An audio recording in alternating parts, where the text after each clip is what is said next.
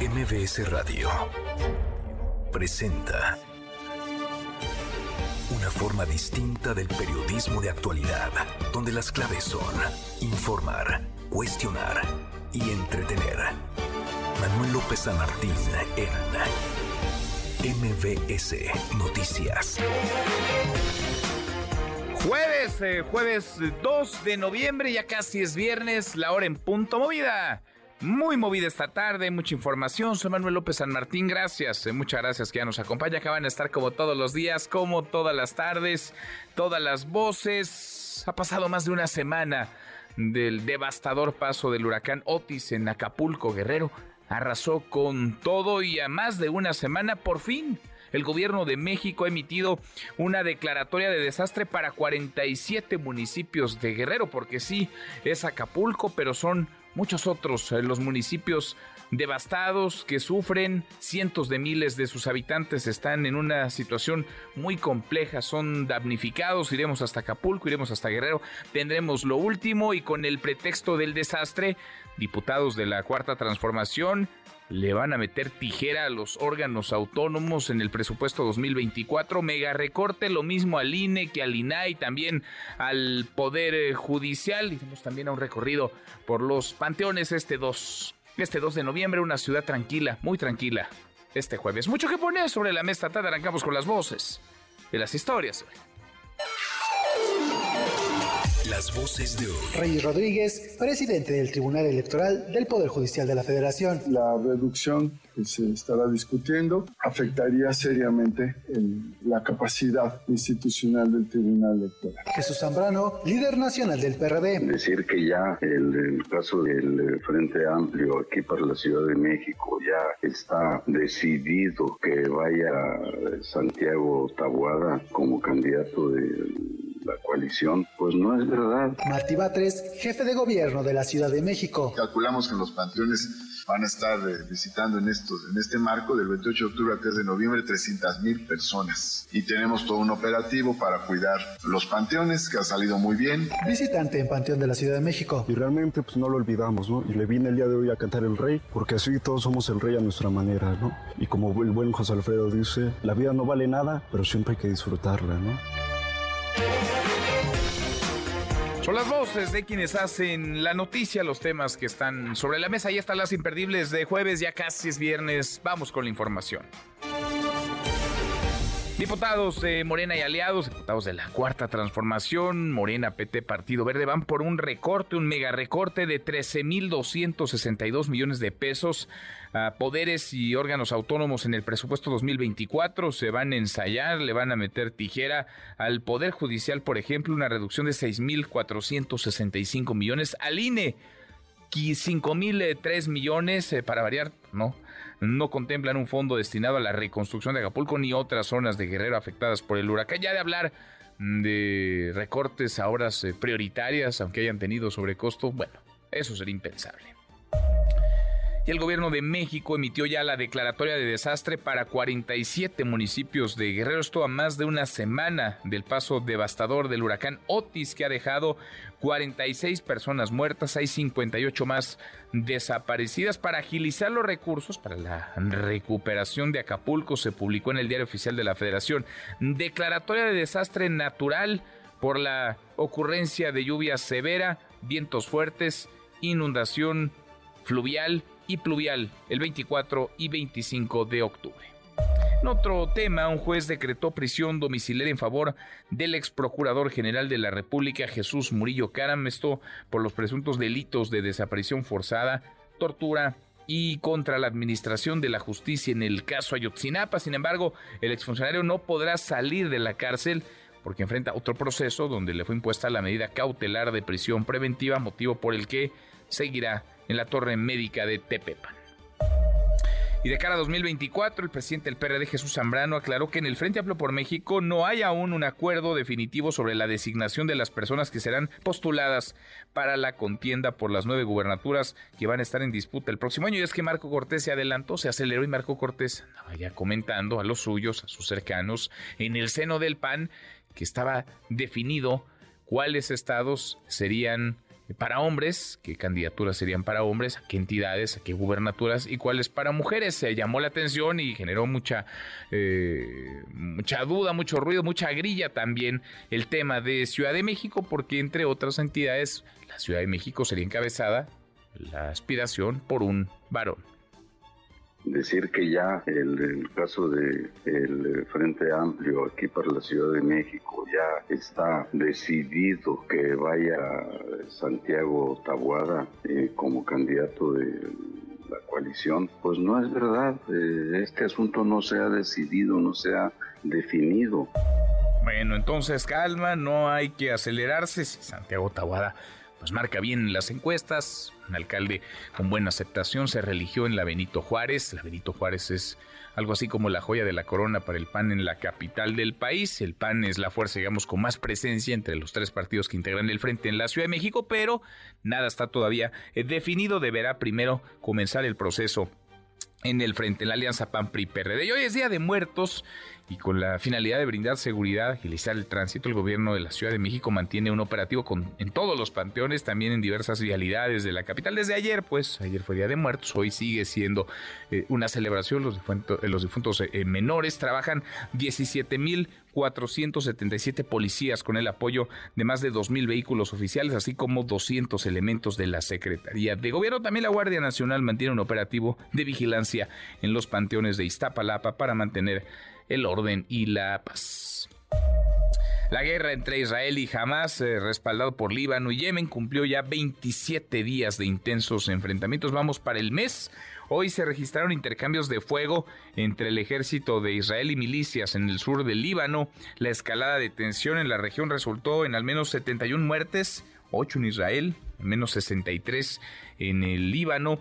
En tanto, la cifra de víctimas mortales en Gaza supera las 9.000, mil personas fallecidas desde el inicio del conflicto, según fuentes del Ministerio de Sanidad en Gaza. Ante esta situación, en Naciones Unidas, expertos advierten que el tiempo para evitar un genocidio se está agotando. A propósito de la guerra y en este contexto, una buena, la mexicana Michelle Rabel, quien estuvo atrapada en Gaza, en la franja de Gaza, y posteriormente logró llegar a Egipto con representantes consulares mexicanos, está ya a la espera de ser repatriada a México. Así lo dio a conocer la canciller mexicana Alicia Bárcena en redes sociales. Y el presidente de Rusia, Vladimir Putin, firmó este jueves su salida del Tratado de Prohibición Completa de los Ensayos Nucleares con el conflicto de Ucrania y la crisis con Occidente como telón de fondo. Esto en respuesta a Estados Unidos, país que nunca lo ratificó. Hay que señalar que los defensores de este tratado aseguran que es una norma internacional contra los ensayos de armas nucleares. Y en las buenas, porque como cada tarde, claro que tendremos buenas noticias. Querido Memo, Guillermo Guerrero, ¿cómo estás? ¿Cómo estás, mi querido Manuel? Pues bien lo dices, es Día de Muertos. Anoche montones de niños estaban por las calles pidiendo su calaverita. Yo no les di calaverita. No, tú te uniste a los que pedían. Tú te uniste a los el viejo truco de ponerles un dulce y sacarles dos ya tengo una bolsa. Qué bárbaro, qué mañoso. Pero bueno, el fin de semana... Metías un dulce y sacabas. así lo hago, así lo hago, mi querido Manuel, así lo hago. Chicos. tengo una bolsota allá abajo. No, pues sí. Aunque es Día de Muertos, hoy va a haber muchas actividades de fin de semana, incluyendo, por ejemplo, La Llorona, que está en Xochimilco, en las trajineras. Y también va a haber muchos conciertos. Vamos a, platicar de eso, lo que va a haber, y el desfile, por supuesto, y vamos a tener muchos boletos. El desfile es el sábado, ¿no? El desfile es el sábado. El sábado. Y calaveritas no les vamos a dar porque ya les dimos, pero, pero dulces a lo mejor sí. De los que te robaste. De los que me robé. Robarle a los niños, qué bárbaro. Pues es que les salen Y dulces, además. las picadas. Les, les estoy ayudando, mi querido Manuel. Gracias, Memo. Gracias, Manuel. Guillermo Guerrero, querido Nico, Nicolás Romay, ¿qué traes hoy en Deportes? Buenas tardes.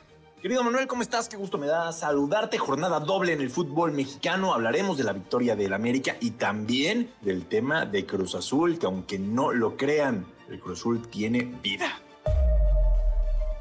Hasta aquí el resumen con lo más importante del día. Ahora lo platicamos contigo, Nico, Nicolás Romay.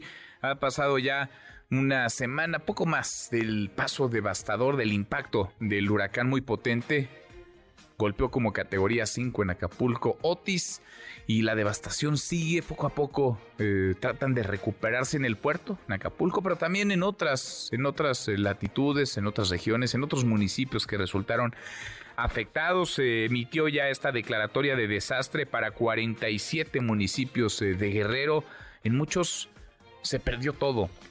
Miles de personas perdieron lo poco mucho que tenía, lo perdieron todo, hace falta mucho, hace falta alimentos, sigue faltando agua, eh, se requiere un montón, un montón de coordinación, de logística para levantar lo que se vino abajo, las viviendas, los comercios, los hoteles, los tramos carreteros, la vía pública.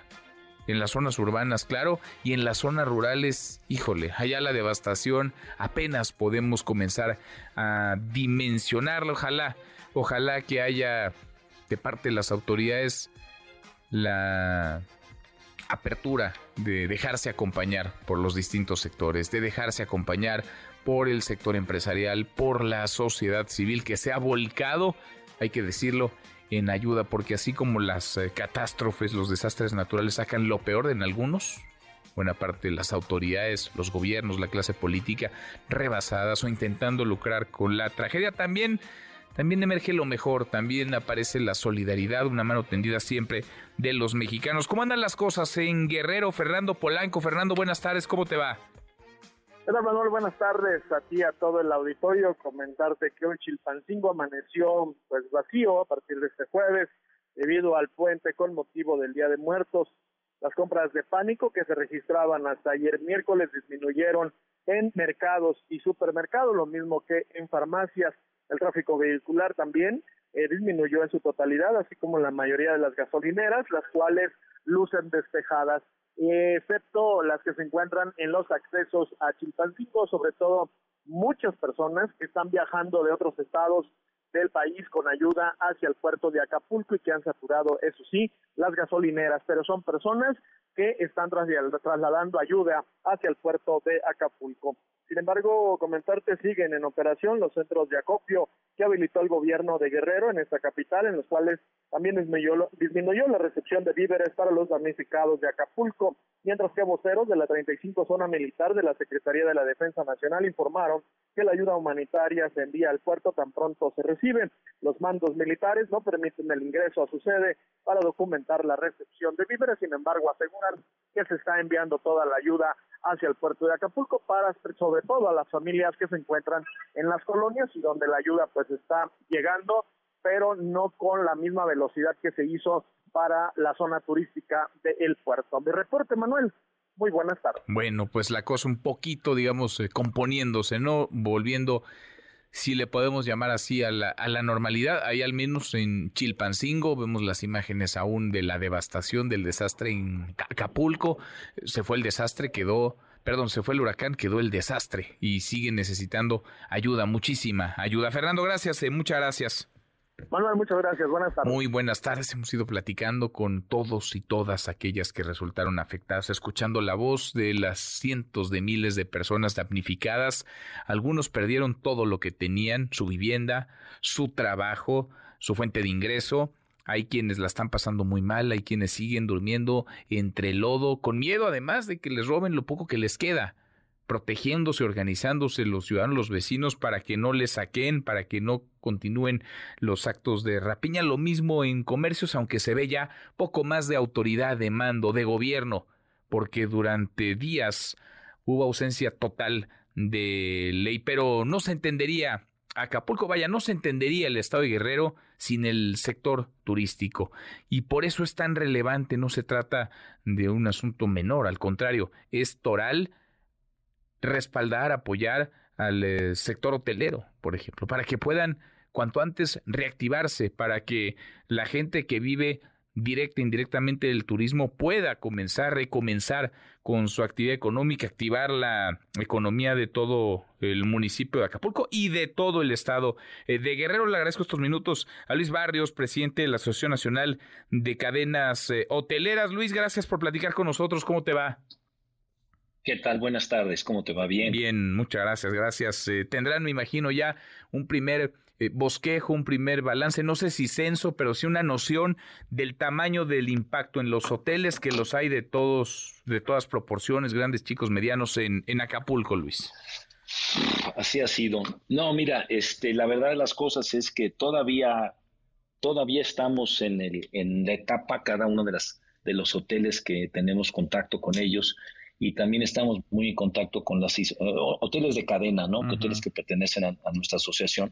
Asimismo, estamos trabajando muy de cerca con Alejandro Domínguez, que es el presidente de la Asociación de Hoteles de Acapulco, para fin de que contemplar todo el sector. Realmente no estamos pensando por las cadenas nada más, estamos pensando por todo el sector hotelero de, la, de la zona. En ese sentido, te podría decir que pues prácticamente el 80% de los hoteles sufrieron daños considerables. O sea que la noticia no es nada halagüeña, es, es, es, seria. Hay aproximadamente 20 mil cuartos de hotel redondeando en la, en la, en la zona, de los cuales eh, cerca de 5.500 son hoteles de cadena y la diferencia para los 20 mil son hoteles eh, independientes eh, que están presentes ahí, de diferentes categorías. En, ah, en, los daños realmente ahorita estamos en la etapa, bueno, primero nos abocamos, lo primero que hicimos fue abocarnos a, a sacar a los turistas en paz y a salvo, a la brevedad posible. Había como 12 mil turistas en la zona, 95% eh, nacionales y 5% extranjeros. No hubo ningunas bajas en ese sentido y todo se llevó a cabo en orden y ahorita podríamos decir que concluir que ya están todos fuera. El otro, el otro tema es, pues tú sabes, nuestro personal también sufre mucho por el hecho de, pues, tienen su residencia y sus domicilios ahí. Entonces, para los hoteles lo primero que hay que también hacer es eh, hacer todo el recuento de todo nuestro personal y ver la forma de empezarlos a ayudar, en, primero en su casa, y para fines también de que el padre de familia o la, madre de familia regresen a sus labores pensando en que sus domicilios y sus familias están de alguna manera resguardados. Mm. Eso ha sido muy difícil eh, eh, hasta la fecha y siguen llegando víveres y materiales por parte de, de, una organización que tuvimos con la Secretaría de Turismo de mandar convoys protegidos con... Uh, eh, diferentes camionetas. Hasta el momento hemos mandado, al martes habíamos mandado 42 toneladas de, víveres y materiales para cumplir con el objetivo de ayudar a los hoteles y al personal de los hoteles a, tener una, por lo pronto, víveres principalmente y algo de materiales. la preocupación aquí es lo que viene. Eh, eh, estamos en la etapa de, de ajuste con los ajustadores de las diferentes eh, compañías de seguros, determinando los daños que podamos tener en, las diferentes propiedades y solicitar de ellos que nos apoyen con anticipos en el, ah, en el avance de recursos para fines de darle liquidez al hotel contra la póliza de seguros y contra los daños estimados eh, que hasta la fecha se tienen.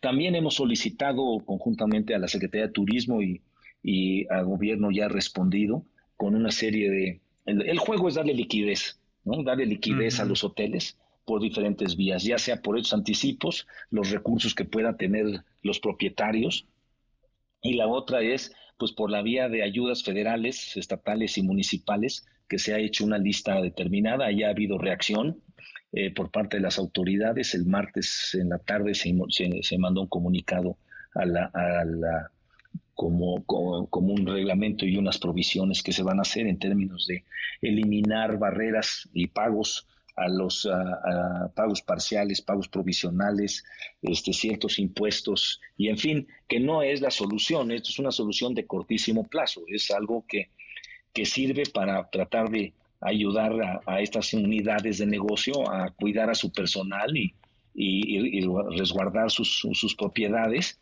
y, obviamente reiniciar el plan, hacer los planes de recuperación de sus debidas propiedades. El, me atrevo a decir que no, no, no hay en este momento una, una estimación real de los daños que se causaron al sector. Están en proceso. Y la otra es, no tenemos tampoco planes de recuperación más que de inmediato poder habilitar el hotel para fines de poder apoyar a la reconstrucción o recuperación del, destino, porque hay muchos operarios de diferentes empresas y de diferentes gobiernos, auditores, este, ya te imaginas, eh, compañías de comunicaciones, construcción y demás, que tienen que ir al destino y no hay dónde quedarse. Se estaban regresando a Chilpancingo. Entonces, en, ese sentido estamos concentrados y a la vez en formar un plan que, que próximamente emitiremos con demás asociaciones eh, turísticas y con el sector privado, eh, que involucre, pues no nada más la recuperación de hoteles, realmente es la recuperación de un Estado de Derecho y seguridad ahí, recuperar eh, infraestructura y, vivienda. Este, yo creo que los daños sociales son, no los habíamos experimentado en ningún destino que yo tengo, que yo recuerde y tengo una experiencia de casi 30 años en el sector. Entonces, este, en eso estamos. A lo mejor me oyes confundido, confuso, difuso, pero es que esa es la situación, ¿no? Estamos trabajando muy, muy para... Complicada, muy, muy complicada. Para, dices, para aterrizar. Son 80%, 80% Luis, eh, de los eh, hoteles sufrieron alguna afectación severa. Eso quiere decir que 80% de los hoteles hoy están vaya, están sin poder prestar el servicio. ¿Hay, hoteles que sí están operando en, Acapulco? Todos están hay hoteles, Hay hoteles que han abierto, mira, como todo, la verdad es que, como tú lo dijiste eh, hace poquito, la sociedad se, se, habilita y se organiza más rápido que, los gobiernos, ¿no? Este, y en eso estamos, nos hemos rehabilitado, yo creo que hay, ya hay ciertos hoteles que están eh, dando servicio, aunque sea parcial, pero, pero ya están, ya están en orden, o sea, dentro de las limitantes existentes, pero sí ya están dando servicio. Ya están dando servicio. Ahora, ¿qué tanto se ha acercado el gobierno ya? Ayer eh, conocíamos este plan de recuperación, de reconstrucción que anunció el gobierno del presidente López Obrador en voz del propio presidente para Acapulco y una parte fundamental pasa por el sector eh, turístico, por los hoteles. Se hablaba de dinero, de recursos para los hoteles, eh, de coordinación. Eh, ¿Están en contacto con el, con el gobierno federal? ¿No hay todavía contacto con el gobierno? ¿Cuál es el estatus de eso? No, sí, sí, sí se tiene contacto con la Secretaría de Turismo y con diferentes dependencias y ya hay varias asociaciones que están relacionadas con todo esto, como es el Consejo Mexicano de Promoción, Consejo Nacional de Promoción Turística, de perdón, no, el Consejo Nacional Empresarial eh, Turístico, del cual la asociación, esta asociación de cadenas de hoteles forma parte. Ahí estamos el 96% del sector representado y asimismo las diferentes asociaciones hoteleras que existen en el país, con Canaco Servitur y ah, las asociaciones locales. Estamos trabajando eh, y tenemos diferentes contactos con gobierno, ya sea gobierno local, ya también con el centro de comando allá en Acapulco y personalmente he estado yo en, la, el comité, con la Comisión Ejecutiva de Turismo que preside el secretario de Turismo en la Ciudad de México, en donde estuvieron reunidas pues todas las dependencias de gobierno el, lunes pasado. con buenos, con dando reportes y también pues, expresando el que todavía están en proceso de identificación del problema global. Pues sí, es, el censo, ¿no? El este, diagnóstico, es eh, el recuento de los...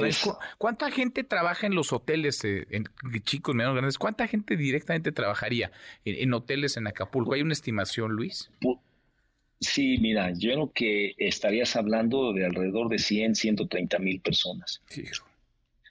No sé, son 20 mil, 20 mil cuartos de hotel, pero ahora te puedo, te estoy hablando ahí tú podrías decir que hay tres personas por hotel, por cuarto, pero en adición la derrama de, de, todos servicios y solicitudes de trabajos que se hacen en los hoteles. Y luego imagínate tú el abastecimiento de víveres.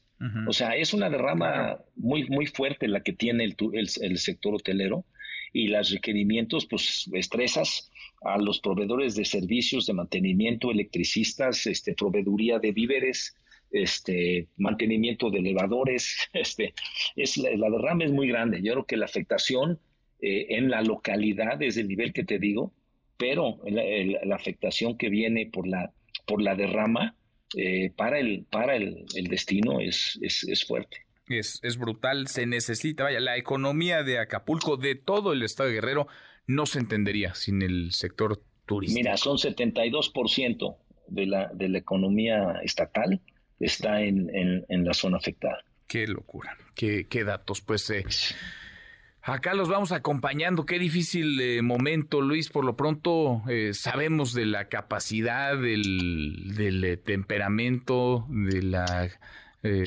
vaya, del, del entusiasmo de la esperanza que hay para levantar esto lo antes, lo antes posible. Ojalá, ojalá que por lo menos no les pongan trabas y si les pueden ayudar, porque les tendrían que ayudar, pues qué mejor. Son muchos empleos, son muchas familias las que viven directa e indirectamente del turismo, muchos los que perdieron su fuente de empleo y hoy no tienen un, un ingreso. Gracias por platicar con nosotros. Muchas gracias, Luis. No, hombre, gracias a ti. Nos estamos viendo. Gracias, muy buenas tardes. Es Luis Barrios, el presidente de la Asociación Nacional de Cadenas eh, Hoteleras. ¿Qué tamaño el impacto? 72% de la economía de Guerrero vive del eh, turismo. Alrededor de 150 mil personas trabajan directamente en hoteles en el puerto. Súmele usted miles más, decenas de miles más que viven indirectamente del turismo. 80% de los hoteles de Acapulco, 8 de cada 10, sufrieron afectación severa y unos 20 mil cuartos de hotel en el puerto. De ese tamaño es también el impacto. La hora con 25. Pausa, volvemos, volvemos, hay más. Siga a Manuel López San Martín en redes sociales. Twitter, Facebook y TikTok. M. López San Martín. Continúa con la información con Manuel López San Martín en MBS Noticias. MBS Noticias con Manuel López San Martín. Continuamos.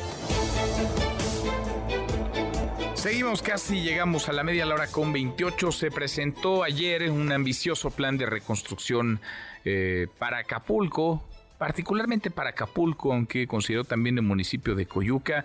Hoy ya se publica la declaratoria de desastre para 47 municipios que fueron arrasados. Algunos de ellos tuvieron una afectación severa, otros menor, pero en todo caso hay muchos, muchísimos, cientos de miles de damnificados, de personas afectadas.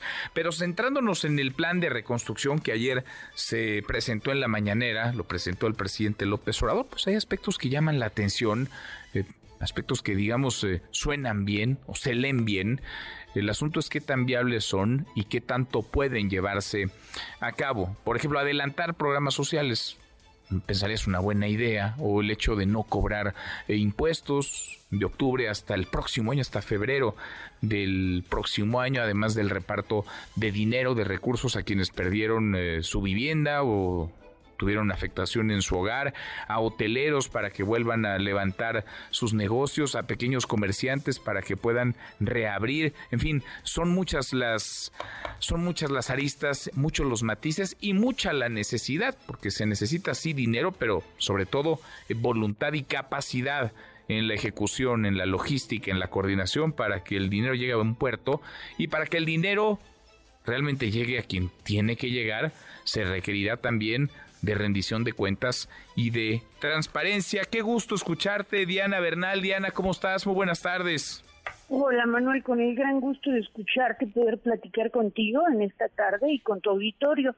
Y fíjate que de lo que comentabas, que ayer se publicó este plan de recuperación y reconstrucción de 47 municipios afectados, esto ya vino precedido, Manuel, por un decreto de beneficios fiscales.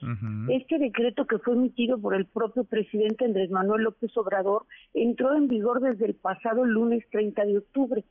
Y este decreto, que es donde se ve todas las facilidades que van a tener los contribuyentes que tengan su domicilio fiscal en las zonas afectadas, o bien que tengan una sucursal, una agencia o cualquier establecimiento, este decreto a mí me parece que para empezar es una muy buena medida, Manuel.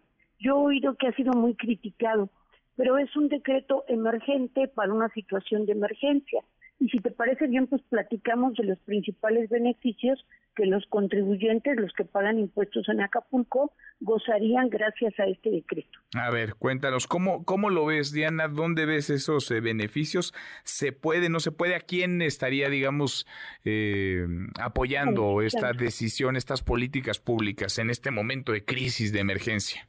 Mira, eh, Manuel, comentaba yo el lunes también en MBS que no era posible que con la situación de desastre que se vive en Acapulco y otros municipios, todavía los que pagan impuestos tuvieran que estar pensando en encontrar una computadora con conexión a Internet o algún dispositivo inteligente para poder presentar su declaración mensual de impuestos sobre la renta, de impuesto al valor agregado y del famoso IEPS, que es el impuesto especial de producción y servicios, y que urgía una amnistía eh, leyendo yo amnistía como una especie de, de mm, espacio, de tiempo para que los contribuyentes puedan cumplir. Entonces, la primera buena noticia es que todas las declaraciones que se tienen que presentar por octubre, el 17 de noviembre, y todas las que se tengan que presentar hasta enero, hasta el 17 de enero, o sea, por los meses de octubre, noviembre y diciembre, quedan suspendidas hasta febrero de 2024.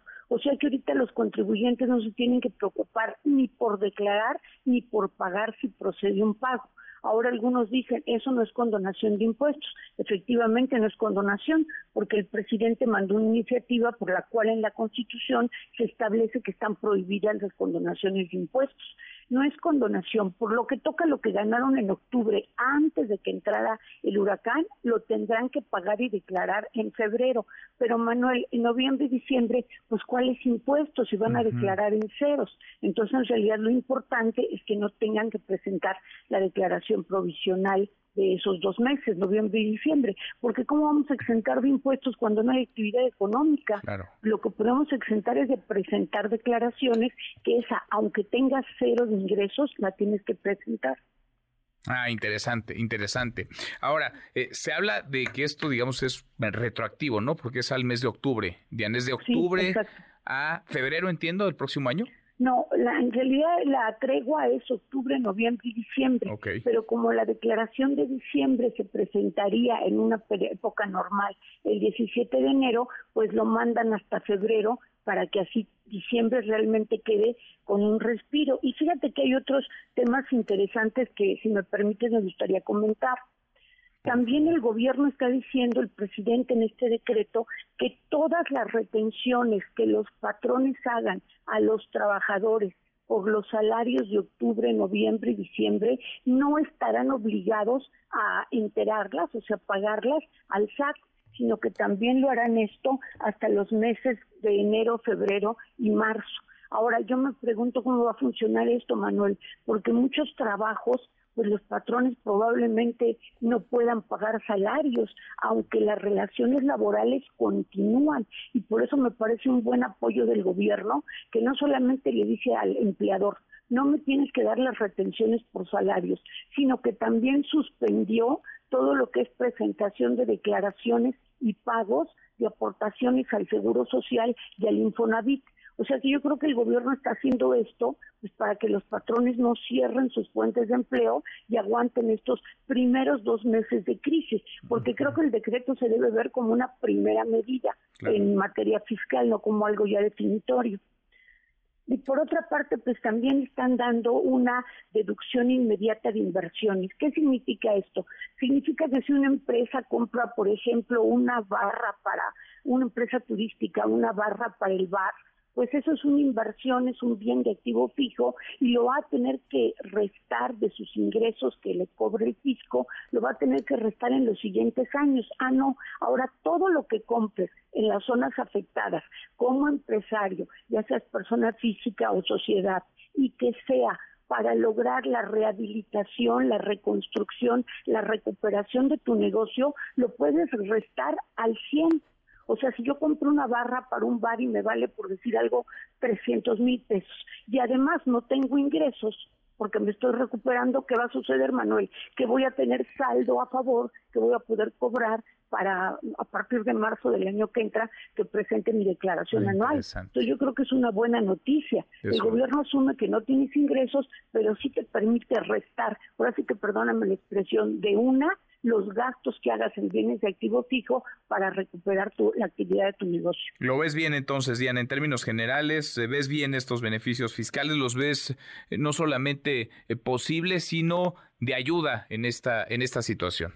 Sí, en este primer momento yo lo veo completamente de ayuda porque suspende obligaciones fiscales y porque dicen unos que les perdonen impuestos, pero como te comentaba Manuel, pues cuáles impuestos si no van a tener actividades económicas en estos meses. No van a Entonces me parece que es una buena medida y que probablemente después seguramente tendrá que reforzarse con otras, pero ahorita yo tengo que reconocer, el presidente y el secretario de Hacienda actuaron bien y oportunamente. Pues es una buena entonces, entre tantas malas, entre tanta devastación y tragedia, esta es una buena. Diana, qué gusto, qué gusto escucharte, gracias.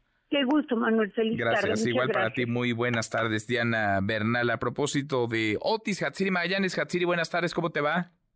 ¿Qué tal, Manuel? Muy buena tarde. Pues eh, resulta que la región de América Latina y el Caribe enfrentan diversos desafíos, por ejemplo, en materia de cambio climático, como este reciente huracán Otis que dejó una devastación en la zona de Acapulco Guerrero. Así lo afirmó el día de hoy la secretaria de Relaciones Exteriores, Alicia Bárcena, quien se refirió a este tema. Esto al participar en el foro de inversión responsable que se está realizando en Washington. Vamos a escuchar cómo lo dice en voz del traductor. En México hemos recién sufrido el peor huracán de nuestra historia en Acapulco, un huracán con categoría 5 que ha asolado esta maravillosa zona turística. Eso ya es un llamado de alerta, ya nos dice los desafíos que nos esperan. Cambio climático, un huracán que creció y que llegó a categoría 5 en cuestión de horas. Esto se debe al calentamiento de los océanos. Tiene efectos muy intensos, pero también nos lleva a pensar que en este caso en particular tenemos que tener alianzas público-privadas, sobre todo en esta región, nuestra región, América Latina el Caribe, que es la más desigual del mundo. Y bueno, ante este foro propuso Alicia Bárcena un modelo de desarrollo con tres componentes como prosperidad económica, inclusión social y sostenibilidad ambiental. Expuso que se requiere de una asociación entre el sector público y el privado, particularmente en esta región que dice pues es la más desigual. Vamos a escucharla nuevamente tenemos que elaborar un modelo de desarrollo que conste de tres elementos, prosperidad económica, inclusión social y sostenibilidad medioambiental. Son los tres elementos que tenemos que combinar. Pues así parte de su participación esta mañana, Manuel. Gracias, eh, muchas gracias, Siri. Buenas tardes. Muy, muy buenas tardes, pues sí, que sirva de lección, por lo menos, que sirva de lección el paso arrasador de Otis para planear mejor, para atender de mejor manera estos desafíos. El de huracanes como este, categoría 5 que impactó, vaya que arrasó con Acapulco Guerrero. La hora con 39.20 para la hora ya. Pausa, volvemos, volvemos, hay más. Redes sociales para que siga en contacto: Twitter, Facebook y TikTok. M. López San Martín. Continúa con la información con Manuel López San Martín en MBS Noticias. Ya estamos de regreso. MBS Noticias con Manuel López San Martín. Continuamos. Los numeritos del día. Citlali Sáenz, Citlali, qué gusto, qué gusto saludarte. ¿Cómo estás? ¿Qué tal, Manuel? Buenas tardes a ti, buenas tardes también a nuestros amigos del auditorio. Pues no hay operaciones financieras en esta jornada debido a la celebración de Día de Muertos. No hay bancos ni tampoco la Bolsa Mexicana de Valores están operando. Sin embargo, los usuarios que quieran hacer algunas operaciones las pueden hacer en sucursales que están dentro de centros comerciales que sí están operando a pesar de ser un día festivo. Y también pueden utilizar la red de cajeros automáticos que están ubicados en la República Mexicana o bien pueden hacerlo por banca por teléfono o banca por internet. Por lo pronto te comento otros datos que sí se publicaron hoy. La gasolina magna en la República Mexicana se compra en promedio en 22 pesos con 45 centavos por litro. La rojo premium en promedio se compra en 24 pesos con 64 centavos. En la Ciudad de México el precio promedio para el litro de magna se ubica en 22 pesos con 93, mientras que la premium en promedio se compra en 25 pesos con 25 centavos. Y te comento finalmente que la criptomoneda más conocida, el Bitcoin, en este momento registra una pérdida de 2.93%, se compra en 611.165 pesos por cada criptomoneda. Manuel es mi reporte, buenas tardes. Gracias, muchas gracias, Itlali, muy buenas tardes. Economía y finanzas. Con Eduardo Torreblanca. Lalo, qué gusto, qué gusto saludarte, ¿cómo estás? Igualmente, Manuel, me da como siempre mucho gusto poder saludarte y poder saludar al público que nos atiende. Buenas tardes. Muy buenas tardes. Este plan ayer ya lo reseñábamos y de refilón lo conversábamos. Lalo, vamos a entrarle a detalle. Este plan ambicioso para reconstruir Acapulco tras la devastación del muy poderoso huracán Otis, Lalo. Sí, y, es importante, como tú lo sugieres, hacer un análisis de algunos de los elementos de este paquete. Primero, 61.313 millones de pesos en inversión y subsidios para la población damnificada, que es prácticamente toda la de Acapulco, pues es solamente un paquete inicial porque representa respecto al primer cálculo aproximado del costo de Otis, representa solamente el 17%. Yo creo que el gobierno entiende que este es la apuesta inicial, la inversión inicial y que tendrán que agregarse medidas y políticas y planes extra que vayan dando mayor fortaleza a la posibilidad de que el engranaje económico en el puerto se reactive. Hay dos elementos fundamentales, Manuel, para que las cosas se resuelvan rápido y no se agudicen otras crisis, entre ellas las de salud. Es que haya seguridad en el, pueblo, en el puerto, en el pueblo, y otra es que el engranaje económico comience a funcionar. La seguridad es fundamental, por ejemplo, no va a llegar comida, no van a llegar abastos, no van a reacondicionar los supermercados mientras no haya seguridad de que se van a acabar los saqueos o los robos de los cajeros automáticos. Entonces, ante la ausencia de turistas, hay que convertir el área de reconstrucción, las tareas de reconstrucción en el eje de la actividad económica de la ciudad. Es un aporte inicial, te digo, 17% de la primera estimación del costo de los daños. El total del ejido empresarial señala la existencia de 36 mil empresas de diversos de diversos giros, 30 mil sufrieron algún daño y la inmensa mayoría, solamente el, 20%, la inmensa mayoría no está asegurada, solamente el 20% aproximadamente tendrá algún seguro y habrá que ver, habrá que ver si aplica porque el seguro contra daños de huracanes es el más caro y regularmente al menos las micro, pequeñas y medianas empresas es difícil que lo hayan adquirido.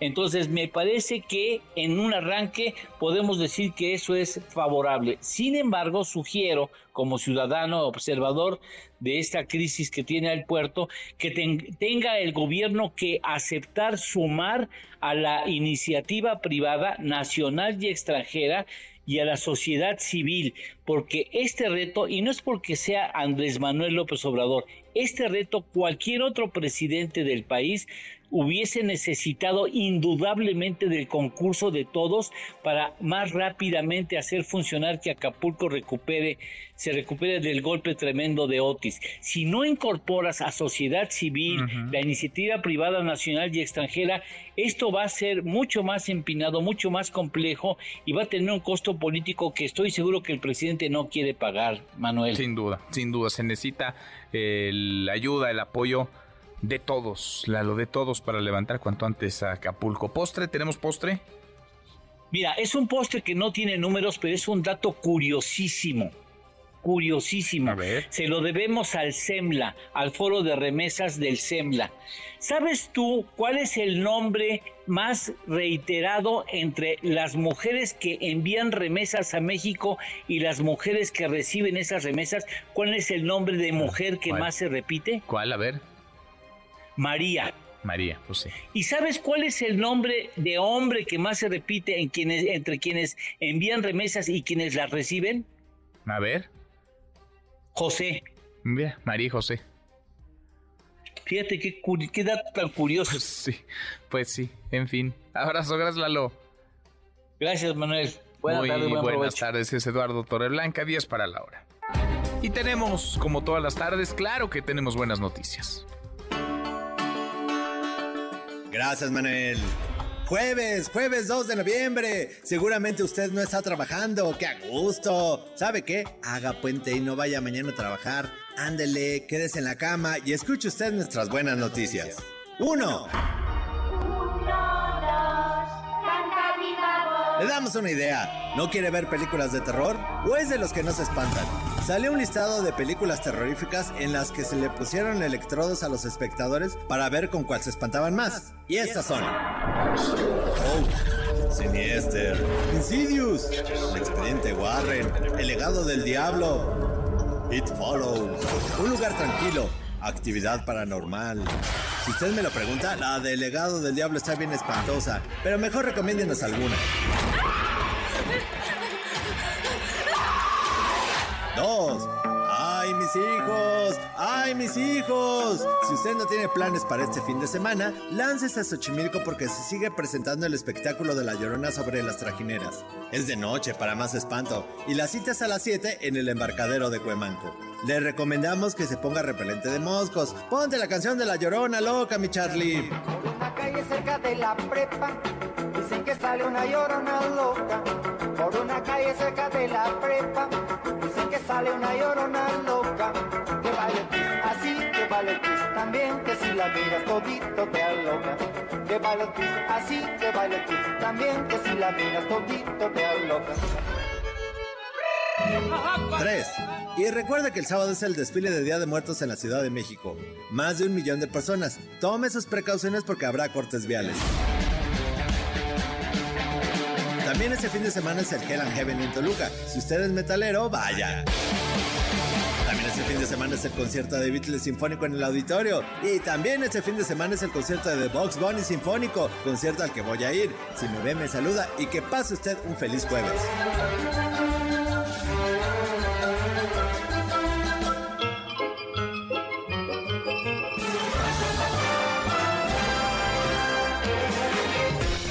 Querido Memo, Guillermo Guerrero, ¿cómo estás? Bien, mi querido Manuel. Estás bien. incentivando a la gente a no ir a trabajar mañana. Ay, es puente, mi querida Manuel. Ya, no además- vaya a trabajar. les En la mañana hace mucho frío. Quédese en su casa. Como los niños, como tantos y tantos niños Oye, que se van a quedar en su casa. en este Qué megapuente les dieron, ¿eh? Megapuente. Sí, era como el de Coatzacoalcos. Era un gran puente.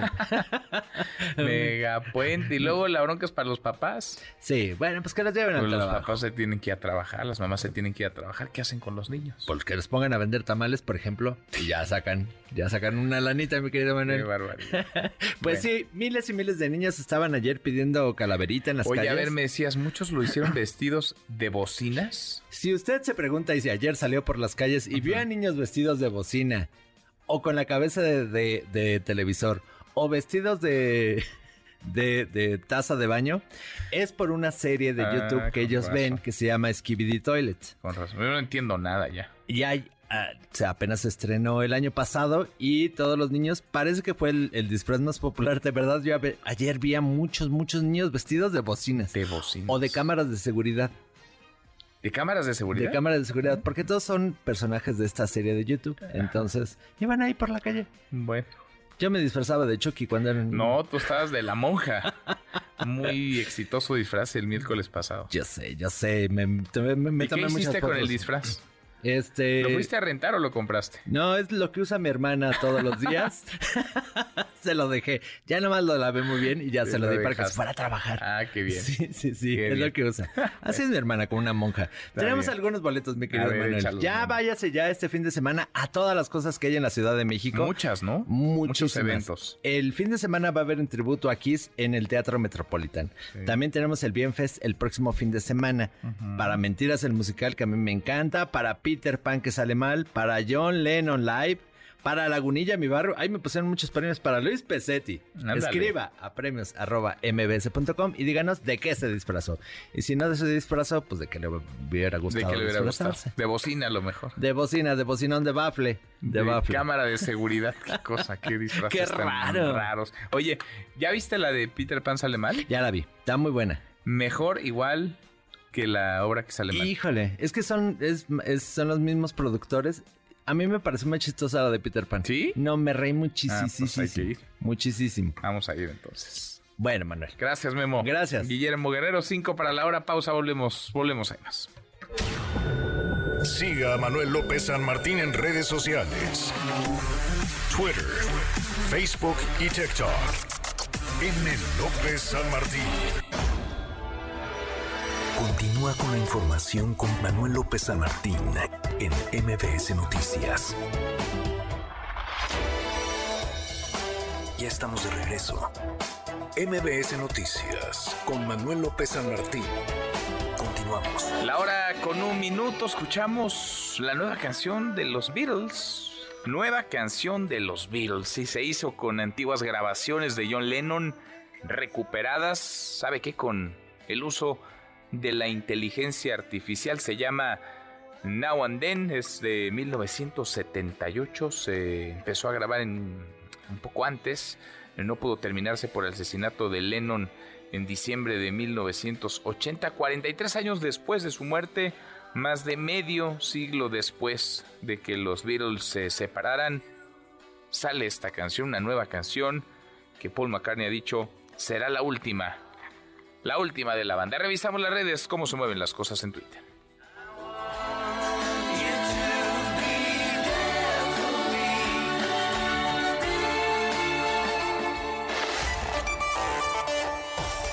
Caemos en las redes. Volvemos a Guerrero, Fernando Polanco, ¿cómo van las cosas? El proceso de recuperación tras el paso de Otis, la coordinación de la ayuda, la tarea de las autoridades, se fue el huracán, se quedó el desastre. Fernando, buenas tardes, ¿cómo te va? Manuel, buenas tardes a ti nuevamente y a todo el auditorio. Nos encontramos en uno de los accesos al Chilpancingo con dirección al puerto de Acapulco donde habitantes precisamente del puerto demandaron a los gobiernos federal y estatal más apoyo para las familias damnificadas por el huracán Utis que habitan en las colonias periféricas, sobre todo con agua.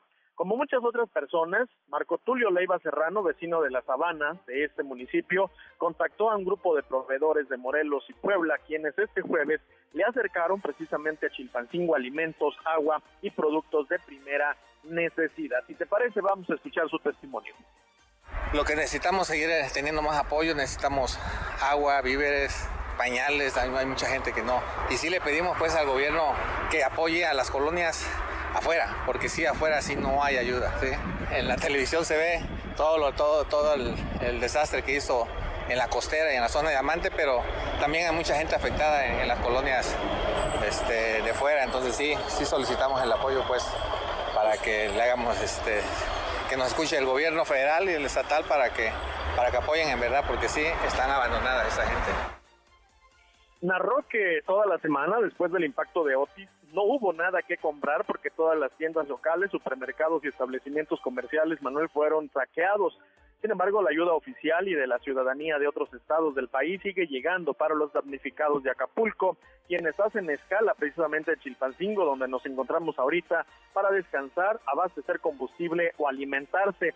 Te comento como el caso de 20 ciudadanos y empresarios de Ecatepec, Estado de México, quienes en este momento transportan en seis camionetas con capacidad de tres toneladas y media toda la ayuda recabada en un centro de acopio. David Hernández informó que van a recorrer las colonias más alejadas de la zona turística del puerto porque es donde menos ha llegado la ayuda oficial. Vamos a escucharlo. Vamos a recorrer las colonias más, más lejanas a la costera Miguel Alemán, que es donde creemos que, menos les llega el apoyo, el recurso y la ayuda. Traemos seis camionetas, traemos este, gasolina, diésel, traemos agua, pañales, leche, de todo, de todo, sopas. Traemos 400 kilos de longaniza, traemos 200 kilos de bistec, traemos unas parrillas, traemos 300 kilos de tortilla y ahorita nos vamos a poner a hacer tacos para toda la gente de ahí parte de lo que comentó David Hernández, que a quien narró también que a una camioneta se le ponchó una llanta y a otra la flecha, pero pese a eso dijo y prometió llevar la ayuda hasta los damnificados. Se regresarán en domingo porque también se sumarán a las labores de limpieza en el puerto de Acapulco. Hasta aquí me reporte Manuel. Muy buenas tardes. Muy buenas tardes. La solidaridad, las historias que inspiran y que dan esperanza. Gracias, eh, muchas gracias Fernando. Muchísimas gracias. Buenas Muy buenas tardes. En otro tema, un juez federal otorgó prisión domiciliaria al ex procurador Jesús Murillo Caram. No podrá salir. Esto no implica que pueda salir de la cárcel. ¿En qué va este, pues este caso, este personaje? Para algunos, el artífice de la llamada verdad histórica del caso Ayotzinapa. René Cruz. René, buenas tardes. ¿Cómo te va? Hola, Manuel, amigos del auditorio. Muy buenas tardes. Así un juez federal le concedió el beneficio de la prisión domiciliaria al ex titular de la entonces Procuraduría General de la República, Jesús Murillo Caram, dentro de uno de los procesos penales que se inició en su contra por los delitos de tortura, desaparición forzada y contra la administración de la justicia relacionados con el caso Ayotzinapa. Sin embargo, Manuel, como bien comentabas, el exgobernador de Hidalgo deberá permanecer en prisión ya que enfrenta un segundo proceso por los delitos de tortura, desaparición forzada y coalición de servidores públicos. Esto en agravio de Felipe Rodríguez Salgado, el Cepillo, presunto miembro de Guerreros Unidos, quien es implicado o a quien se le señala de estar implicado en la desaparición de los estudiantes normalistas. Durante la audiencia de siete horas, eh, José Rivas González, juez de control con residencia en el reclusorio norte le concedió a Murillo Caram la prisión domiciliaria en su casa de Lomas de Chapultepec porque estimó que su edad avanzada y sus problemas de salud ya no acreditan el riesgo de fuga. No obstante, el impartidor de justicia le impuso al ex servidor público medidas adicionales como la colocación de un brazalete electrónico y la restricción de acercarse a aeropuertos. Actualmente Manuel Murillo Caram se encuentra en la Torre Médica de Tepepan, a la que ingresó el 30 de junio de este año y es donde pues estará a la espera de que posiblemente también en este segundo proceso penal pues, se le pudiera conceder el beneficio de la prisión domiciliaria y con ello pues sí podría recuperar su libertad. Manuel, el reporte. Gracias, eh, muchas gracias René. Muy buenas tardes. Muy buenas tardes. Se queda entonces, por ahora, se queda en prisión, se queda en la torre médica de Tepepan. El gobernador de Jalisco, Enrique Alfaro, dice que su gobierno no se hace pato en el eh, tema de desaparecidos, en torno a la inseguridad. Jalisco, por desgracia, se ha convertido en una enorme fosa clandestina, en un lugar en el que miles, decenas de miles de personas están buscando a sus seres queridos. Elsa Marta Gutiérrez, Elsa Marta, ¿cómo estás? Muy buenas tardes. Gracias, Manuel. Buenas tardes. Así es, hoy el gobernador de Jalisco, Enrique Alfaro Ramírez, pues dice que sí, eh, que sí toma en cuenta y atiende las peticiones de la familia de los desaparecidos. Incluso textualmente dijo lo que tú bien comentas, no se están haciendo pato en atender este problema que al menos hoy, de acuerdo con sus cuentas, son 14.312 personas desaparecidas en Jalisco, una cifra que por supuesto Manuel no coincide con lo que marca el Registro Nacional de Personas Desaparecidas y no localizadas en México, que prácticamente habla de 600 personas más, casi 15.000 reporta la federación. Afirmó eh, Alfaro que 6 de cada 10 de víctimas de desaparición, Manuel, se fueron de forma voluntaria, es decir, no estarían relacionadas con ningún tipo de delito. Incluso textualmente también dijo, muchas andaban de paseo o con el novio. En este contexto, Enrique Alfaro, bueno, reprochó que algunos medios de comunicación y columnistas promuevan la violencia y ataquen a Jalisco al difundir los, los casos que, que se han registrado de alto impacto como eh, la privación ilegal de la libertad de la propia alcaldesa de Cotija, el caso de los ocho jóvenes desaparecidos y asesinados en el call center, de los chavos eh, también desaparecidos en Lagos de Moreno y que por cierto no han sido localizados. Todos esos casos, pues simplemente él dice que nomás eh, lo hacen por molestar a su gobierno. Esto fue lo que dijo precisamente en este quinto informe de gobierno que rindió en materia de seguridad a pesar de la investiga que algunos medios, yo no generalizo, algunos medios han emprendido no en contra del gobierno, sino en contra de Jalisco, con mentiras y con una apología de la violencia que da pena. Algunos opinadores profesionales que son verdaderamente grotescos, que han dicho de todo, todos los días. No se dedican a otra cosa más que a eso. Por supuesto, a medios que parece que le tienen rencor a nuestro Estado, todos los días. Ya no hablo eh, de más. Y también lo digo, de la mezquindad de quienes quieren hacer un motín político de la seguridad, porque vaya que los hay. Ahí está parte de lo que dijo el gobernador Manuel en este informe. Bueno, evitó hablar de la crisis forense que enfrenta el Estado, solo habló de inversión, dijo que, sin embargo, él dice que son casi 400 millones que se ha invertido, sin embargo, Manuel, hay que decirlo, ese dinero no se ha visto reflejado, por ejemplo, en la agilización de la entrega de cuerpos segmentados, que desde el 2019 ha ido en un repunte este tipo de hallazgo, porque, por ejemplo, en el caso de la señora Silvia Margarita, pese a que ella incluso se amparó para que ya le entreguen el cuerpo de su hijo que fue hallado desde el 2020 en una fosa, pues simplemente no se lo han entregado. Ya el juez le dijo, señora, pues se lo podemos entregar de forma incompleta. Ella, por supuesto, no lo quiere. Así, ella quiere que se hagan confrontas con todos los torsos que tienen bajo resguardo el servicio médico forense. Hoy que es Día de Muertos, eso fue lo que nos compartió la señora Silvia Margarita. Y más porque ves a las personas este, en una tumba llorándole ahí a, a la mejor a un cuerpo, pero tú dices ahí está. Y yo lo único que hago es ir y rezar mi rosario fuera de Samepo. Y me digo, mi hijo, en alguna parte de aquí estás, y aquí estás, y de aquí te tengo que sacar, ¿no? es el consuelo que me doy. De aquí Dios hijo me va a ayudar a darles luz a, a los genetistas para que te puedan encontrar, porque, pues digo, si la tecnología no ayuda mínimo, no, o máximo, ¿no? Más bien que Dios les dé luz para que lo, lo encuentren. Ahí están, Emanuel, en lo que viven eh, decenas y miles de familias aquí en Jalisco. No solamente viven el proceso de buscarlo, luego lo encuentran, pero luego se les vuelve a perder dentro del servicio médico forense y prueba de ello es este caso de la señora Silvia Margarita Manos. Qué cosa, pues sí. Y no es que se haga apología, mucho menos que alguien se vanaglorie o trate de lucrar con la violencia. Es que la violencia es la realidad en Jalisco. Si la realidad fuera otra, pues otra cosa describiríamos, otra cosa informaríamos. Pero ahí están los desaparecidos, ahí están los episodios de violencia que rayan en el eh, terrorismo, el drama de las fosas clandestinas, en fin, son muchos los frentes abiertos, el Samarta, aunque algunos no les, no les gusten, ojalá que más bien se enfoquen en atajarlos. Gracias, eh, muchas gracias. Al pendiente, Manuel. Muy, muy buenas tardes. Oiga, y la grilla, sigue la grilla. Ahora están hechos eh, pelotas en el Frente Amplio por México por la definición de candidaturas en las ocho gubernaturas más la jefatura de gobierno de la Ciudad de México que se renuevan el próximo año, en 2024.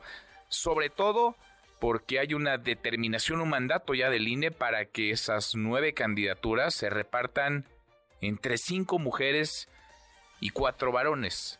En la alianza, en teoría, pues si hay un reparto de quién va a siglar, quién va a poner al candidato en cada una de las entidades. Van a ir juntos, pero quién va a llevar mano en cada una de las entidades. Marco Cortés se aceleraba.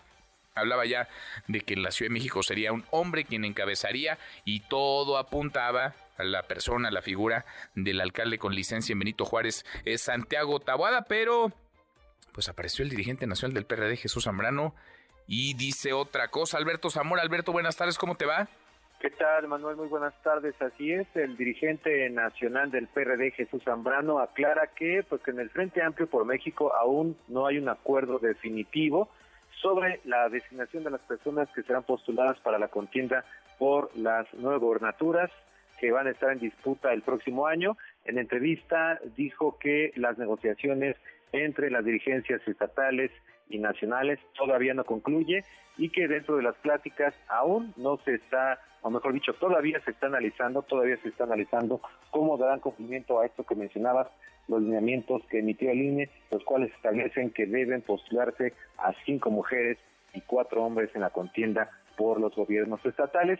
Dijo que en el caso de la Ciudad de México se debe impulsar, incluso propone un método abierto a la sociedad en la que participen todos los aspirantes, un mecanismo que sería similar al que se utilizó a nivel nacional, donde por cierto resultó ganadora Xochitl Gálvez. Escuchemos lo que menciona decir que ya el, el caso de el Frente Amplio aquí para la Ciudad de México ya está decidido que vaya Santiago Tabuada eh, como candidato de la coalición, pues no es verdad. Eh, este asunto no se ha decidido, no se ha definido.